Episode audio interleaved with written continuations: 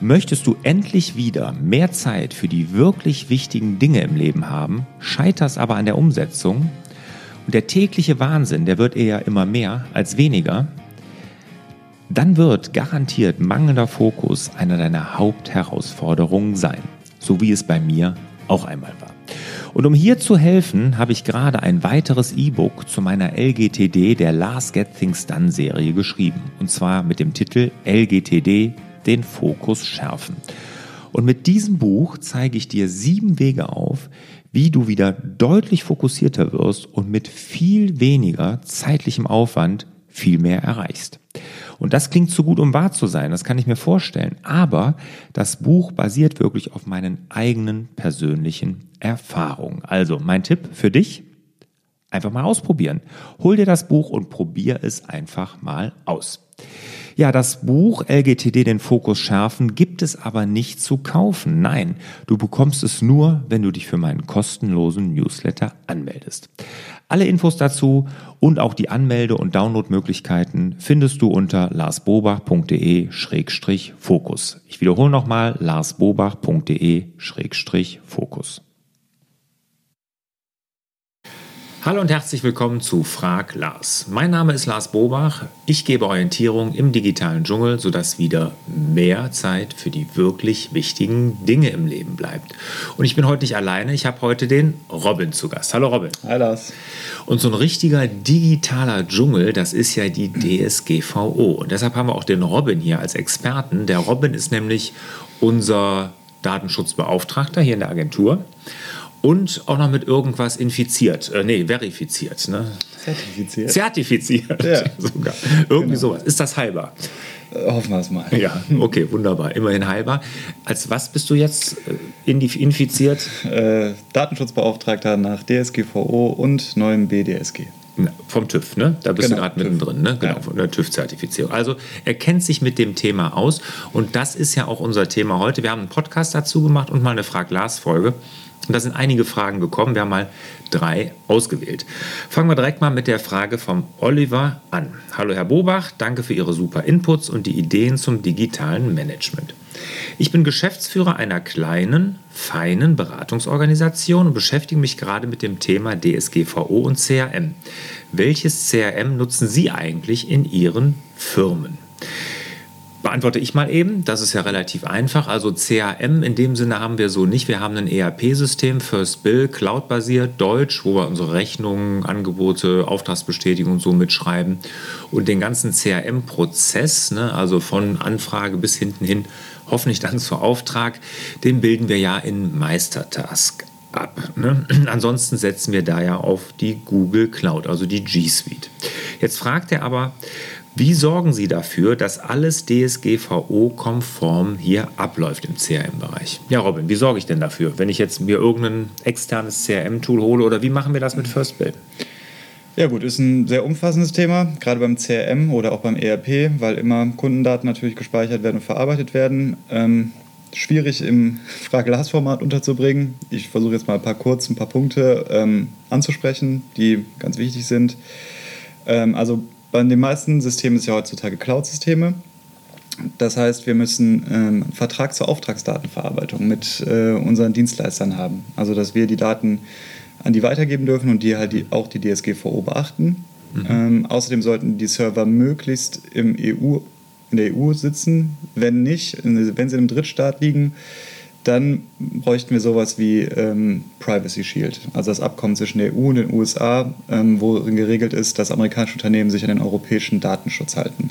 Sprich, die amerikanischen Unternehmen, wenn sie im Privacy Shield sind, sind dann DSGVO-konform? Genau, also ah, okay. an die darf man mhm. dann auch die Daten weitergeben. Mhm.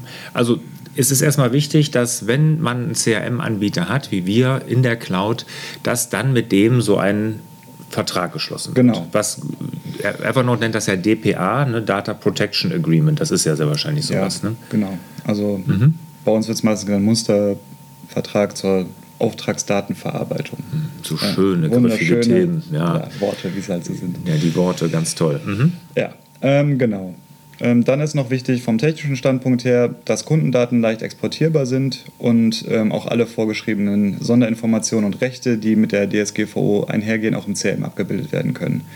Ähm, da müsste man dann mit dem entsprechenden ähm, Hersteller halt reden oder Entwickler, ob das auch gegeben ist. Und ja, die seriösen Anbieter werden das wohl gegeben haben. Genauso werden die auch direkt schon, ähm, ne, der Auftragsdatenverarbeitungsvertrag, werden die auch schon einen fertigen da haben, den man dann unterzeichnen kann. Ja, ein Auftragsdatenverarbeitungsvertrag muss man. Ja.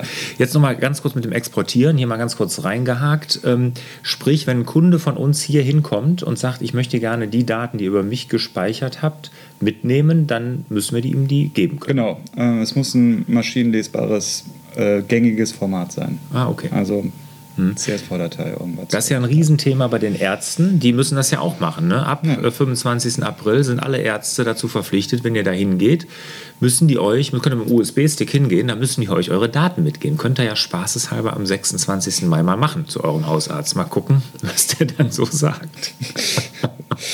ja, wahrscheinlich nichts Gutes. Ja, ja genau.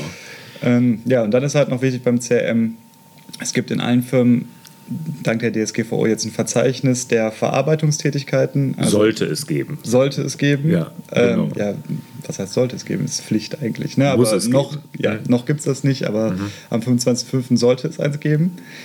Und ähm, da muss man halt auch aufschreiben, welche Prozesse mit dem CRM abgebildet werden. Also welche Daten verarbeitet werden, für welche Zwecke, warum, wer dafür verantwortlich ist. Mhm. Halt der ganze Spaß. Genau. Okay, also man muss äh, dann wirklich jeden Datenfluss festhalten, ja. wer für was verantwortlich ist, wo die Daten abgelegt werden. Okay, und wie ich sie dann auch löschen kann, damit ich das dann natürlich auch. Ne? Und genau. was wichtig war noch, äh, dass natürlich alle Tools müssen auch nachvollziehbar äh, irgendwie so, so ein Protokoll führen, wann sie welche Daten geändert haben, wo genau, sie abgelegt also ich, wurden. Ich muss natürlich immer nachvollziehen können, wann ich die Daten erhoben habe und wer sie wann zu welchem Zweck geändert hat und mhm. auch was geändert wurde. Und das muss halt auch protokollierbar sein. Mhm. Okay, das müsst ihr jetzt nicht händisch machen, da gibt es dann die Tools, die sollten das tun, ja. damit sie dann auch DSGVO-konform sind. Genau. Okay, also haben wir das, das geklärt, darauf zu achten, aber hier auch natürlich das Thema einen externen Berater holen. Das hört sich auf jeden Fall alles für mich viel zu kompliziert an und man muss ja nebenher, gerade du auch als Geschäftsführer, noch ein bisschen Umsatz machen. Das wäre ja auch mal sinnvoll. Deshalb da ist es vielleicht besser, wenn man sich dann einen holt, der davon Ahnung hat. Okay, Kommen wir mal zur nächsten Frage und zwar von der Jacqueline und die fragt: Hallo Lars, gerne wollte ich wissen, wenn ich für meine Webseite zwar zehn, wenn ich auf, auf meiner Webseite zwar zehn Trainer stehen habe, die aber alle nur situativ für mich und gegen Rechnung arbeiten, da alle selbstständig sind. Wie ist das dann mit der Datenschutzgrundverordnung? Muss ich mit jedem Einzelnen einen Vertrag abschließen? Und was ist sonst noch zu tun? Generell würde ich sagen, ja. Also du brauchst wahrscheinlich mit allen den zehn Mitarbeitern einen Vertrag oder auch den externen. Ähm, auch wenn es halt klein, keine klassische Daten- ähm, oder Auftragsdatenverarbeitung ist, gibst du ihnen ja, um den Auftrag zu erfüllen, Daten von deinen Kunden weiter. Also gibst du die Daten von deinen Kunden an Dritte weiter. Und da musst du dir absichern lassen, dass die auch gut mit den Daten umgehen. Mhm. Also du, du, gibst ja da, was weiß ich, die Telefonnummer, den Namen und sowas. Das sind ja alles personenbezogene Daten und die schützenswert sind. Sprich, du musst mit denen einen Vertrag abschließen, dass die diese Daten dann auch äh, DSGVO-konform damit umgehen. Ne? Das ist ja Genau. Richtig. Ja. Also das müssen ja wir auch mit denen tun, wie Google und Apple und so müssen wir das ja auch tun. Und das musst du mit denen auch. Da, wo du die Daten deiner Kunden weitergibst. Das ist ganz, ganz wichtig. Ne? Mhm. Ja, wir haben eigentlich auch sonst nichts zu tun, deshalb macht das ja auch durchaus Sinn. Genau. Datenschutz ist Grund, bevor hier irgendwelche äh, Hassmails oder Spam oder so kommen. Also Datenschutz ist grundsätzlich was Gutes, nur dieses äh, Bürokratiemonster, ja, das darf man ja in Frage stellen. Genau. Ja, und auch deine zweite Frage. Genau, äh, was, was sonst noch zu tun ist. Einiges. ähm, also, du hast ja schon gesagt, du hast eine Webseite, brauchst eine neue Datenschutzrichtlinie auf jeden Fall. Das Impressum muss überarbeitet werden. Wenn du Marketingmaßnahmen hast, müssen die alle überarbeitet werden, je nachdem. Ähm, also, der Gesetzestext ist 88 Seiten lang, relativ klein geschrieben. Also, da ist schon einiges zu tun. Und wenn du noch nicht angefangen hast, würde ich dir raten, dir einen externen Berater zu suchen, der dir da hilft, also ein, ein Profi. Datenschutzbeauftragter oder mhm. halt ein Anwalt. Ja, unbedingt, weil äh, das kann leider teuer werden. Ich meine, da ist zurzeit viel draußen los mit Angstmacherei. Das wollen wir nicht. Wir wollen hier wirklich möglichst äh, objektiv und auch wirklich praktikabel beraten. Aber ähm, es ist nicht ganz unbegründet, weil diese, dieses Pack an, an Abmahnanwälten, die stehen ja schon in den Startlöchern und warten nur drauf. Ne? Also da sollte man aufpassen, dass man denen natürlich da nicht eine volle, eine Breitseite anbietet, diese dann, auf die sie dann loslegen können. Ne? Das wäre doof. Ja, nächste Frage. Und die kommt von dem Wieland. Und der Wieland fragt: Hallo Lars, DPA bei Evernote Business. Okay, das sehe ich ein für Kleinbetriebe. Aber wie sieht es mit Einzelunternehmen aus? Ja, Unternehmensgröße spielt leider keine Rolle. Also ja. brauchst du genauso wie hm. Mercedes-Benz ja. oder BMW. Egal. Ja. Konzern, Mittelstand, Kleinunternehmen, Einzelunternehmen, total egal. Sobald Kunden dir Daten geben, musst du dich an die DSGVO halten. Und alle Kunden geben dir ja Daten, sonst könntest du ja nicht mal eine Rechnung schreiben. Ne? Also, mhm. ne, also du musst dich daran halten, auch als Einzelunternehmen. Das ist total egal welche Größe. Ne? Jetzt fragt er noch, muss ich da auch, wenn ich meine Notizen mit Namen, Telefonnummer etc. von Kundenkontakten versehe und die in die, in die Cloud synchronisiert werden, eine Business-Lizenz nutzen oder reicht in diesem Fall die Premium-Lizenz von Evernote, will er wissen.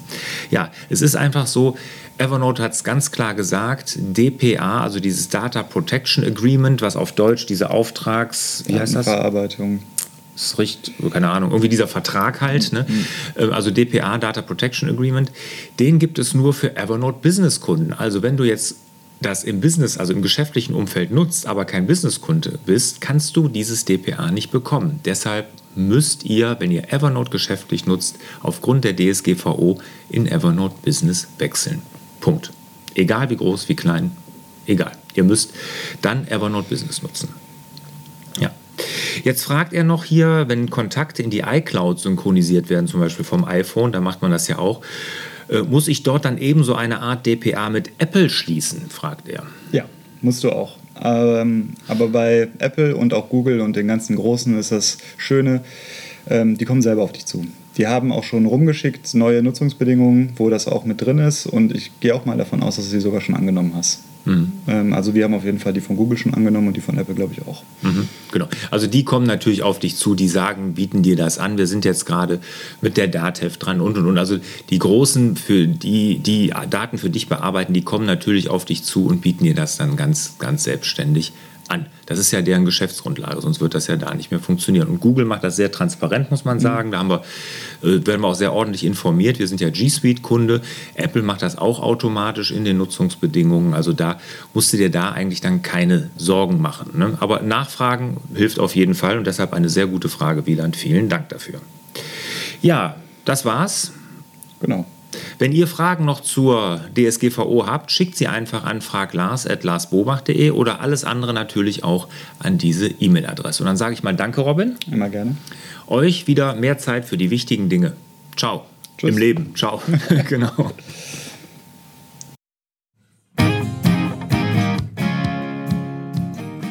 Hat dir dieser Podcast und die darin enthaltenen Inhalte gefallen? Dann habe ich eine große Bitte an dich. Wir möchten diesen Inhalt unter so vielen Menschen wie möglich bringen und daher wäre es toll, wenn du uns eine kurze Bewertung bei iTunes schreiben würdest. Also einfach ein paar Sterne vergeben und vielleicht noch ein und zwei Sätze verlieren. Das dauert maximal 30 Sekunden und wir würden uns wirklich sehr darüber freuen.